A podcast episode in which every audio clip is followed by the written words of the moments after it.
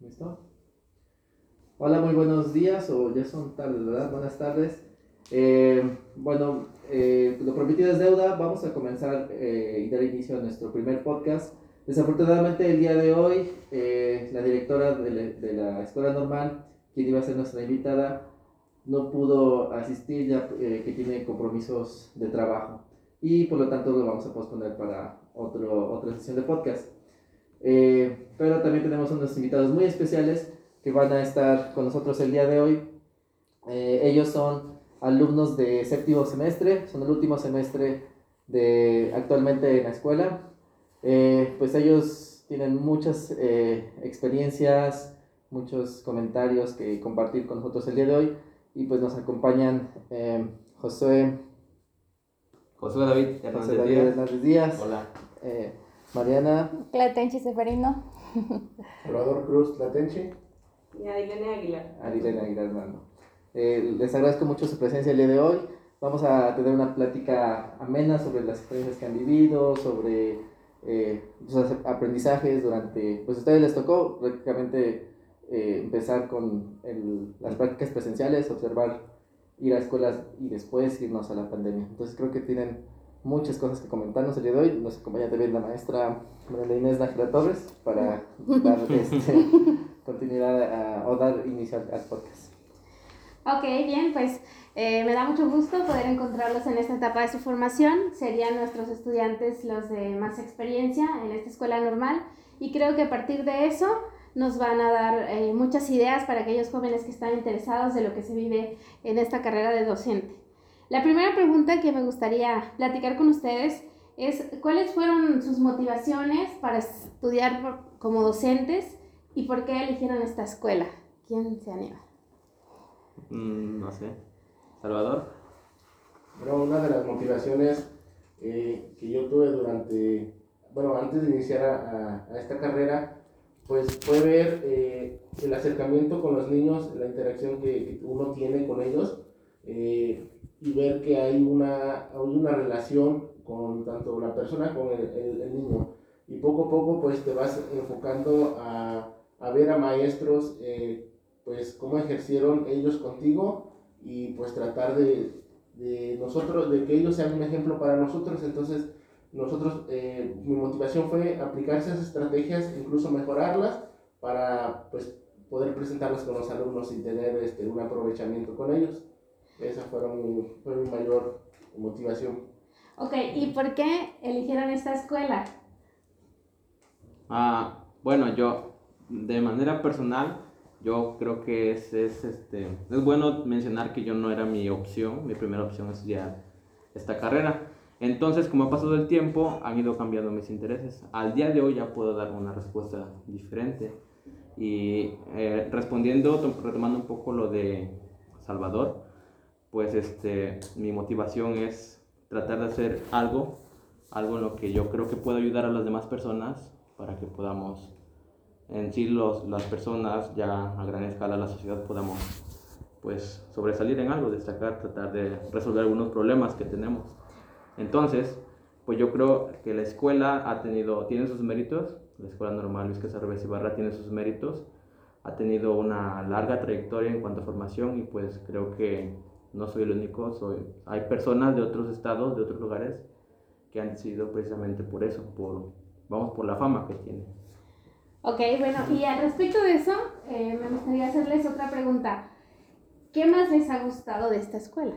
Porque ya estando aquí, pueden a lo mejor comparar con sus otros niveles o tienen comunicación con compañeros de otras escuelas normales. ¿Qué pudieran rescatar de aquí, de esta institución? Bueno, yo he considerado que aunque sea una escuela a lo mejor un poco pequeña en espacio o territorio, considero que está muy bien equipada y es lo que me ha gustado. Eh, cuando fuimos a Guadalajara, pues me pude dar cuenta que la escuela de allá es muy grande, la centenaria, pero no tenía los equipos que, que tenemos acá. Nuestra escuela está muy, muy bien equipada y lo que más me gusta es el clima que se genera porque se hace una relación tanto maestros, alumnos y con todos los compañeros. No nos dejan estar como por grupitos, casi siempre tratan de unirnos entre todos. Ok, pensé que el, el clima caluroso de ajá, Chiautla. Ajá. Ok. Ese sería el único inconveniente, creo, ¿no? Ok.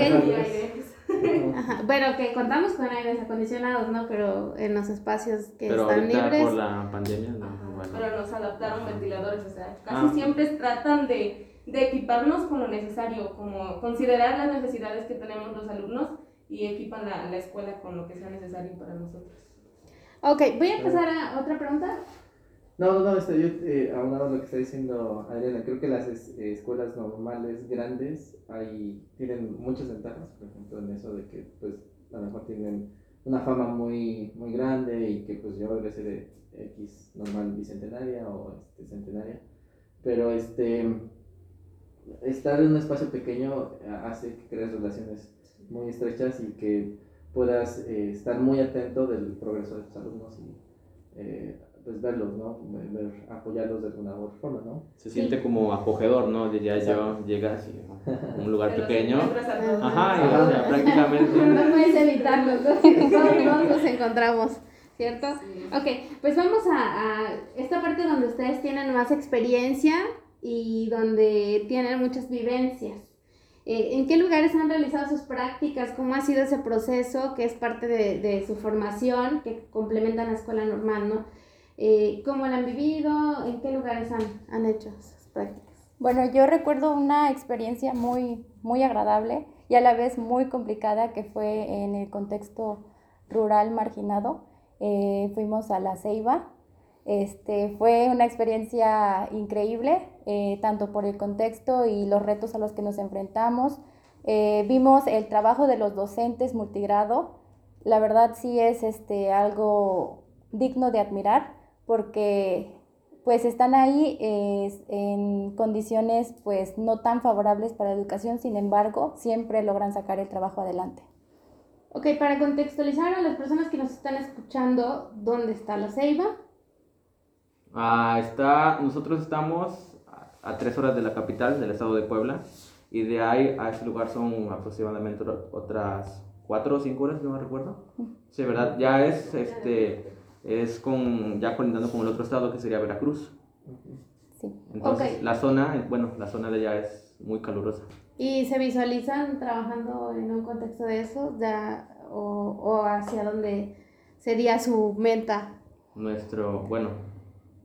ya, hablé- ya hablé mucho, ya hablé mucho. Bueno, dentro del objetivo que pues, pienso que tenemos eh, todos los estudiantes al finalizar esta carrera, pues es el, el- el querer y el poder trabajar. Eh, en lo particular, eh, yo me viene encantado de, de esos lugares, eh, son muy diferentes a, a estas regiones. Me encantó demasiado, me encantó el, el ambiente que se vive allá con, la, con los niños de, de esos rumbos. Entonces, yo en lo particular, eh, si a mí me dieran eh, elegir alguna parte de, de, esos, de esos lugares, pues yo quedaría encantado de, de poder estar por allá. Aunque es un poquito complicado porque está pues a, a muy larga distancia de, de, donde vivimos, de donde nuestra, está nuestra familia, pero pues es algo acogedor poder estar es, trabajando en, una, en un ambiente como esos. Ok, ¿qué otros lugares han hecho? Este, esa sería una observación, ¿no? Fue su primer contacto con la escuela primaria. ¿Y dónde más han hecho prácticas? Mm, Pues bueno, ha sido un poco larga la trayectoria desde primer semestre hasta séptimo, donde estamos ahorita. Creo que lo de la Ceiba fue el lugar más remoto en el que llegamos. Y de ahí en fuera hemos estado en, en comunidades que pertenecen incluso a, aquí, a la localidad de Chaupe de Tapia. Eh, yo he estado en una comunidad que se llama Toltecamila. Okay. Es este, igual está cerca del estado de Guerrero, pertenece a Puebla, si no me recuerdo, pero es cerca del estado de Guerrero. Y allá, pues igual es un contexto rural. Está, el pueblo se construyó sobre la falda de la montaña, no, sobre prácticamente la montaña, está por niveles las calles. Entonces, pues igual es una experiencia diferente porque la gente en esos lugares es muy, muy cálida con las personas que van. Y creo que aún más con, con los maestros, los que estamos en formación, eh, te sientes como si estuvieras en casa. Y llega un punto en el que a veces extrañas esos, esos lugares. Y ahí es, como dice mi compañero Salvador, pues ya llega, llegando el momento en el que vamos a, a, a ingresar al servicio, pues buscamos incluso hasta esos lugares, porque es muy grato Se aprecia más el contacto del docente con la comunidad. Ah, Creo que eso sería algo res- eh, que podemos rescatar de ese tipo de contexto no rural, donde la cercanía eh, te permite reconocer la función como docente. Creo que por ahí van sus ideas, ¿no? Sí. Pero bueno, vamos a, a dejar esto un poco formal y vamos a ponerle como un poco más de este, historias que nos permitan hablar al respecto. Ajá, una anécdota en específico, ¿no? Sí, sí, nos gustaría escuchar anécdotas graciosas al respecto de la práctica que han tenido, que recuerdan. Ajá, algo que les haya sucedido, a lo mejor esas obra- observaciones que tuvieron chance, porque quizás no tanto, o no sé si te, incluso de pandemia, ¿no? De estar, dar Ajá, bueno, prácticas eh, en pandemia que pues- puede haber sido complicado, ¿no? Ajá, porque como, como comentaban los compañeros, en esos lugares hicimos observaciones. Nuestra práctica, de hecho, se vio interrumpida por la pandemia. Estaba este, en semestre y me acuerdo que iba a practicar Quinto, ¿no? en Huehuetlán, en cuarto. Cuarto. En cuarto Cuarto. íbamos a practicar en Huehuetlán y hasta hicimos las planeaciones y todo. Y saben que se va a atrasar para otro mes. Y así se fue cuando no, pues ya se canceló su práctica. Entonces, esa fue como, pues también un poco pues diferente para nosotros porque ya no realizamos como tal nuestra, nuestra práctica que nos sirve mucho ahorita en el servicio. Pero yo puedo contar una anécdota, pues a lo mejor graciosa o no sé cómo sea, ahorita estamos así. Este, una niña pues se cayó y, y se sintió muy, pues yo creo que igual los nervios y no sé. Y fue y pues estaba vomitando, yo creo que por los nervios, el susto. Y ya me mandó el titular a mí a acompañarla. Dice, acompáñala como para ayudarla, porque son mujeres, para que entres al baño. Y sí. Y yo me acuerdo que dije, ay, no, yo soy bien asquerosa, ¿qué voy a hacer ahí? Y ya estaba la niña vomitando. Bueno, no estaba vomitando, apenas iba a empezar. Y en eso le digo, no, este, que dale un dulce. Ya, le doy el dulce. Y cuando lo prueba, empieza a vomitar. Y yo de, no, y la veo. Y en lugar de ayudarle, dije, no, ahí voy yo también. Y ya, no, y yo, sí puede, sí puede. Pero Ok. sí, es muy... Eso, es Pues otra- muy eso ¿no? sería ser un maestro empático, ¿no? ¿Qué, qué empatía Sí. tuviste? Sí, sí, la vi. Tú lo haces yo también. Sí, claro, ¿no? Eh, Sí, es una, es una parte muy, muy bonita en ese aspecto porque pues a mí me pasó un caso similar con, como el de mi compañera. Eh, yo estaba en una primaria, este, el niño empezó a llorar eh, muy feo, entonces tenía problemas en casa. El maestro igual me pidió que, que lo sacara al niño, que platicara con él, que tratara de calmarlo. Entonces dentro de esta situación que me estaba comentando y estaba llorando y la verdad pues ves situaciones muy complicadas que pues ellos te tienen la confianza y te cuentan, pues también como que ya hasta a ti mismo te dan ganas de llor- llorar con él, ¿no? Y pues dices, vengo a consolarlo y pues tienes que ser fuerte y es lo bonito de esta carrera, que pues no solo eres eh, el maestro con los alumnos, sino que eres el psicólogo, eres el amigo, eres la persona en que ellos confían en ti, en las que van y te cuentan tus problemas. Entonces a veces en lo particular no puedes hacer mucho por eso, pero pues ellos se sienten bien al platicar. Por lo menos que los No puedes hacer mucho en cuestión de que pues no puedes ir a meterte en familias porque ya esto ya es, ya es fuera de. Pero sí puedes relacionarte con los alumnos de esa forma y ellos te agarran esa confianza y ese cariño con ellos. Entonces es algo de lo más bonito que, que tiene esta carrera, el poder acercarte de todos, de ambos lados a los niños. Claro, yo, yo siempre lo he dicho que el hecho de trabajar con seres humanos te lleva a ser más humano. Por, es diferente algunas carreras donde se trabaja con objetos, no normalmente no hay ese contacto con los seres humanos y específicamente ser docente te permite tener esa sensibilidad. Ah, Me ha pasado, a veces eh, como maestro sientes que a lo mejor tus problemas son enormes y luego llegas y escuchas lo que está pasando y entonces dices, para empezar no soy la única persona que me está sucediendo, pero también yo no puedo dejarme quebrar por lo que otros, ah, otras personas están pasando. Entonces, siempre he dicho, la docencia es- te hace ser más humano, es una característica. ¿Y aquí cómo estamos?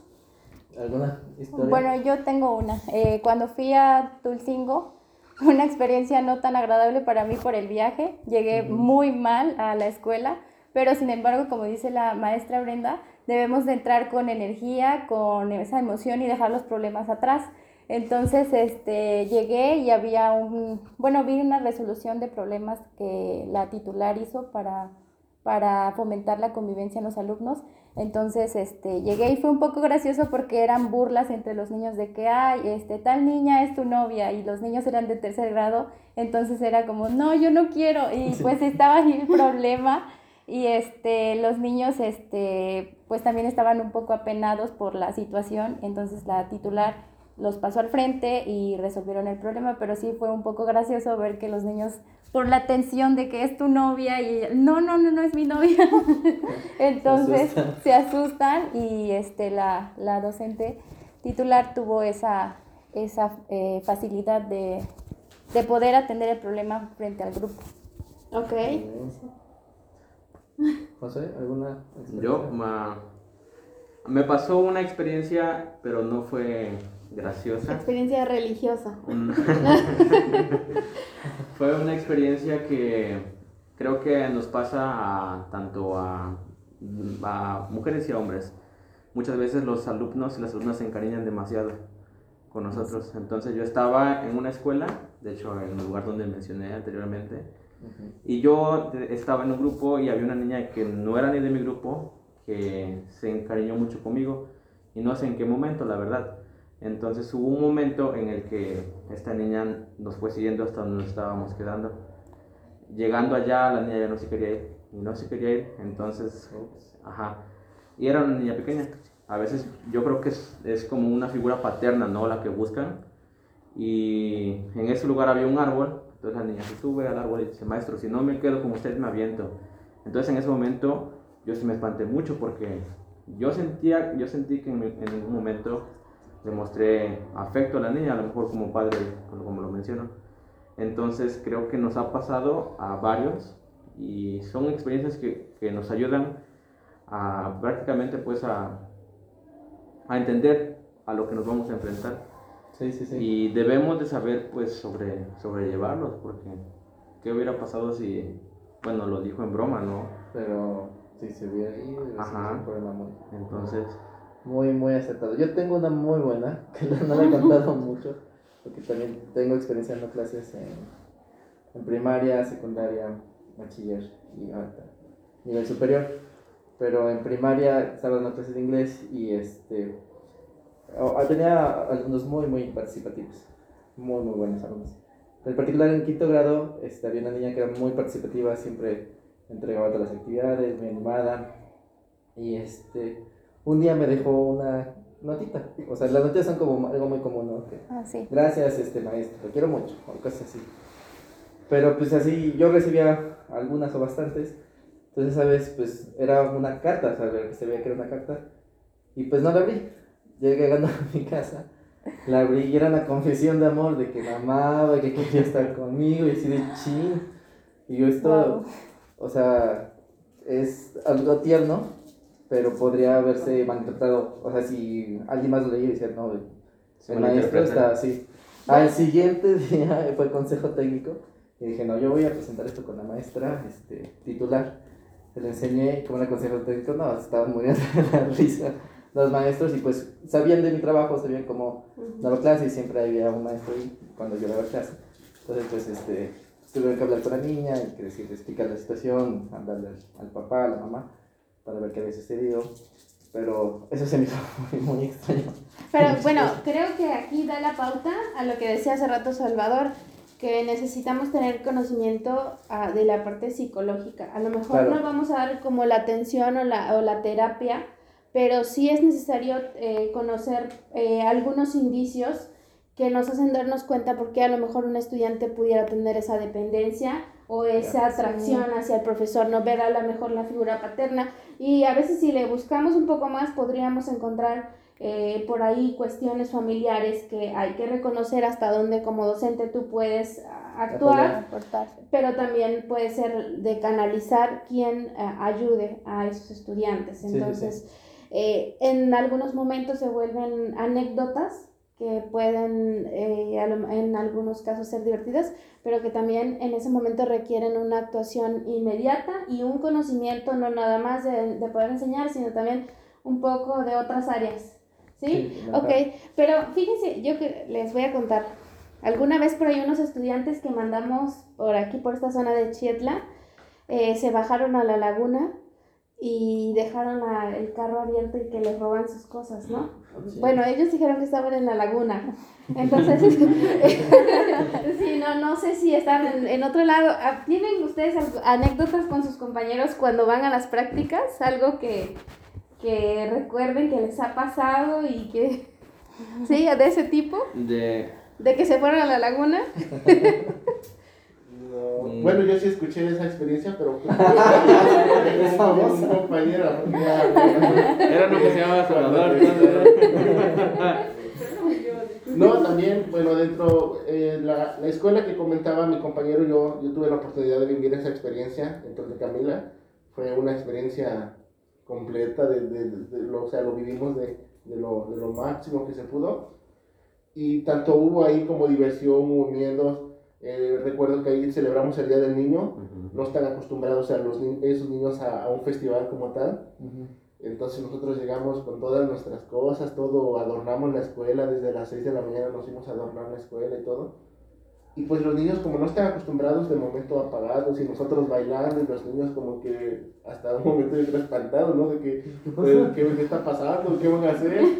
Poco a poco, este, pues nada más a veces nos mirábamos con nuestros compañeros y ahora qué hacemos, qué podemos hacer porque no, no los vemos motivados. Estamos acostumbrados a pues que los niños porras, esto y lo otro, y tranquilo. Entonces motivarnos, ¿no? Motivarnos y entre nosotros, pues, agarraba el compañero el micrófono y hablaba, los motivaba, de repente lo dejaba, se iba a bailar y yo agarraba el micrófono. Entonces, una experiencia que, pues, sí fue muy divertida y ya de regreso eh, espantosa porque hubo, habían matado ahí a una persona, el camino estaba muy sólido, entonces ya no sabíamos ni cómo venirnos.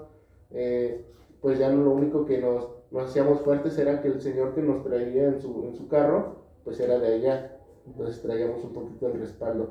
Pero pues dentro de es el riesgo también que a veces uno corre Sí. como, como Sí. estudiantes y como maestros ya, ya eh, Eh, trabajando, pues ejerce y pues te la pasas con, con esos peligros, con esos riesgos. Sí, sí, Sí, como la parte de, o sea, también siempre he dicho, cuando, cuando llegan y hacen su primera presentación ahí en la bienvenida, bueno, lo- l- eh, sus primeras presentaciones, y digo, unos ni bailan y salen de la normal bailando, Sí. saben actuar, y de pronto ya la hacen de conductores, esas serían como otras habilidades que aparte Se de ser docentes sí se desarrollan, ¿no? Y, y eso que dices muy cierto, este Salvador, eh, los riesgos que uno corre para poder estar en el lugar donde tienes que trabajar, eh, es algo que se vive constante, ¿no? Que el maestro está con esa eh, constante y a veces que tienes que dejar a tu familia y tienes que viajar para estar allá y pues todo lo que vives, ¿no? ¿Qué más? Este, pues les agradezco mucho, se nos va, acabó el tiempo por el día de hoy para no extender mucho, pero esta es una pequeña este, probada de los temas, de, los, de las experiencias que vamos a ir compartiendo en, estas, en esta serie de podcasts. Y sé que tienen todavía muchas más para compartir, pero igual por el límite de tiempo y para no este, alargarnos demasiado, vamos a dejarlo como en pausa para después ir compartiendo un poquito más.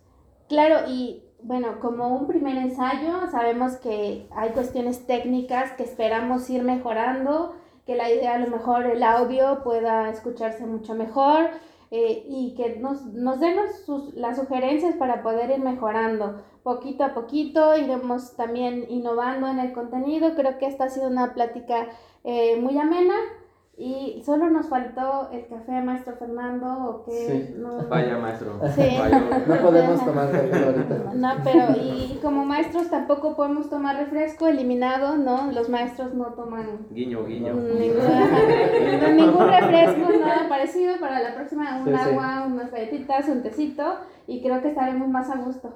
Pues eh, muchas gracias por su compañía. Este, cada uno se despide. A ver, Pues. Otra vez.